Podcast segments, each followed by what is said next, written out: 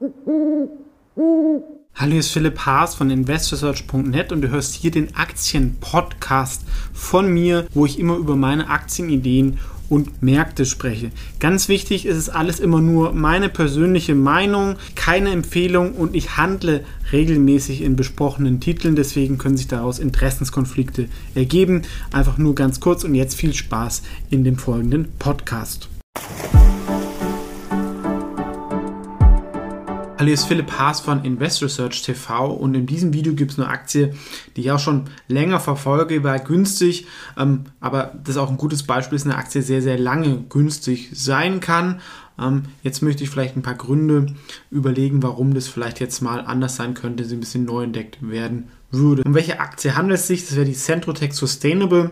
War, gab auch mal eine Centrotech Solar. Das gehört aber hier nicht mehr so zum Konzern. Das ist eigentlich ein führendes Heizungsunternehmen, ist die Nummer 4 im deutschen Markt. Allerdings sind die anderen Marken Wiesmann, Weiland, Buderus meiner Meinung nach stärker, zumindest in der Wahrnehmung. Sie haben damit Wolf immerhin so eine solide Marke, vor allem in Preis-Qualität sollte es gut sein. Haben auch noch zwei weitere Geschäftsbereiche nämlich ähm, so Gasfluss und Medizintechnik, ähm, sind auch in den Niederlanden aktiv ähm, und ist halt eigentlich so ein typisches Hardware-Unternehmen, aber man könnte sie halt auch als Cleantech-Firma sehen. Grüne Aktien sind ja im Trend. Ähm, den Centrotech hat man vielleicht noch mit Solar im Hinterkopf als Name, plus so Sachen wie Wärmetauscher sind natürlich auch eigentlich ganz gut. Was ist ein Wärmetauscher? Da geht ein Rohr nach unten und ich kriege auch irgendwie von der Erdatmosphäre Wärme im Winter. Eigentlich auch sehr, sehr effizient. Und es gibt es auch noch so eine Sonderkonjunktur. Sie haben auch so Luftreinigungsgeräte und meiner Meinung nach ist es nicht so hilfreich, im Winter Klassenzimmerbüros so viel zu lüften und auf minus 10 Grad, zumal Luftreinigungsgeräte da deutlich effizienter sind. Also hier ähm, sollte eine Sonderkonjunktur ähm, kommen. Ähm, ist aber so eigentlich so ein typischer Mittelständler, halt mit so vielen verschiedenen Bereichen. Wir sehen es hier unten auch, ja, was es da noch so gibt. Ähm, Wäre sicherlich besser, wenn es noch so ein Pure Play ähm, gäbe, aber es liegt halt auch, es ist ein Familienunternehmen, was da einen hohen Anteil hat. Ähm, Deutschland ist der wichtigste Markt. Zuletzt ähm, ist aber spannend, dass China haben sie ein Werk gebaut. Es sollte so seit 2020 liefern. Ähm, hat natürlich ein bisschen Upside-Potenzial. Diese Corona-Fantasie habe ich ja schon angesprochen. Das kann sowohl als Corona-Profiteur dann entdeckt werden oder als grüne Aktie. Vom Vertrieb muss man so sagen, eine Marke ist halt auch immer wichtig, wie die Handwerker etwas finden. Wenn die es gut finden, dann wird es auch verkauft. Ja, man folgt ja normalerweise der Empfehlung von so einem Heizungsinstallateur und das ist ein relativ wichtiges Segment. Also mein Großvater war, hat auch mal eine Heizungsinstallationsfirma gehabt. Eine Heizung ist natürlich im Haus mit so die teuerste Technik. Wenn die ausfällt, gerade in Deutschland, ist natürlich wirklich doof. Ähm, und da verdient man normalerweise eigentlich ganz gut.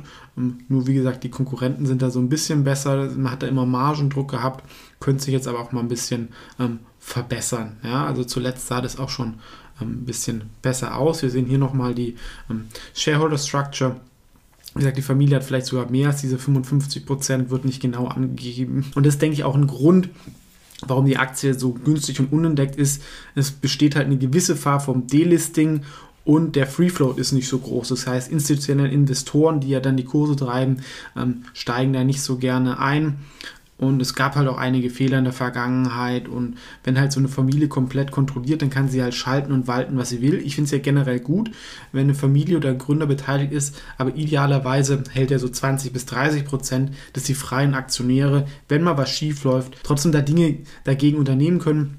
Das ist ja hier nicht der Fall. Da ist man halt wirklich als Aktionär in der Minderheit und das machen halt viele Leute dann irgendwann nicht mehr mit. Vor allem, wenn die Sachen halt viele Jahre nicht so top laufen, ähm, denn das Wachstum ist zwar vorhanden, zuletzt auch um die 5%, sicherlich nicht so schlecht, der Markt ist vielleicht so 2%, aber ja, von der Profitabilität ist man auf dem Niveau von vor 10 Jahren. Das ist schon eher enttäuschend, muss man sagen.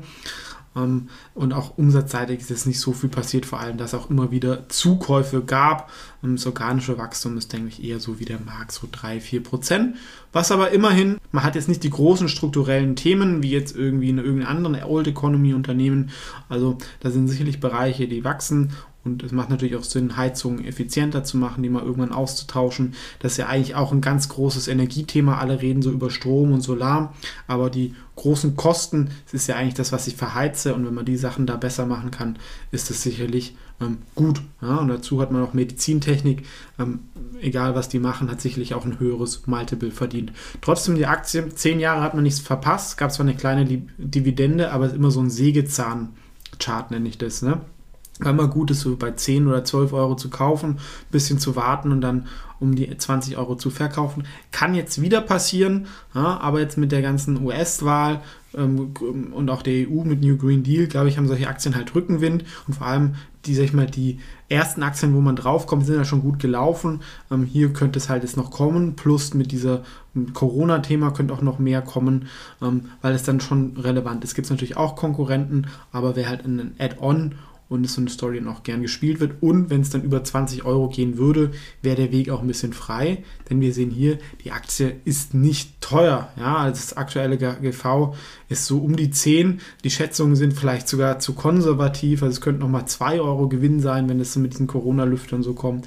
Ähm, da ist ja dann schon ein gewisses Aufholpotenzial. Und ich denke, ein faires KGV von 50 für eine grüne Aktie mit einer einigermaßen bekannten Marke und einem guten Produkt in einem Markt, der jetzt nicht bombastisch wächst, ähm, aber auch jetzt, wie gesagt, nicht die strukturellen Themen hat, ist, denke ich, okay. Also da kann man sicherlich, ähm, kann es auch mal deutlich drüber gehen, wenn die Aktie entdeckt wird.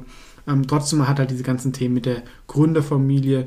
Ähm, da sollten vielleicht auch mal dann Interessen entstehen, dass die Kurse ein bisschen steigen. Das kann man dann oft immer ja so als ähm, kontrollierender Anteilseigner ein bisschen ähm, steuern. Ähm, ich finde es als mittelfristiges Investment okay. Wäre vielleicht auch mal was für die Ideenliste, aber da ist mir noch so ein bisschen äh, die Corporate Governance-Themen ähm, und muss noch ein bisschen mehr Wachstum da sein. Aber ich habe es in meinem Wikifolio Nebenwerte Europa und nachhaltige Dividendenstars. Ähm, kann man sich hier auch anschauen, vielleicht für den einen oder anderen auch interessant als grüne unterbewertete Aktie drin und ähm, auch so mit einer mittelfristigen Perspektive. Das war also meine Meinung zu Centrotech. Ein ganz gutes Unternehmen. Das ist jetzt kein Tenbecker oder ein super Qualitätsunternehmen, aber im Nebenwertebereich sind die Bewertungen ja auch schon hoch. Sie haben keine Corona-Themen, ist das, denke ich, noch verbretbar bewertet und das Risiko nach unten eigentlich überschaubar. Ja, eigentlich liegt es so bei 12 Euro, ja, wären trotzdem nochmal minus 30 Prozent. Aber ich glaube, das Upside ist aktuell vielleicht ein bisschen größer. Aber wie gesagt, alles keine Empfehlung, nur meine Meinung. Vielen Dank fürs Zuschauen und bis zum nächsten Video.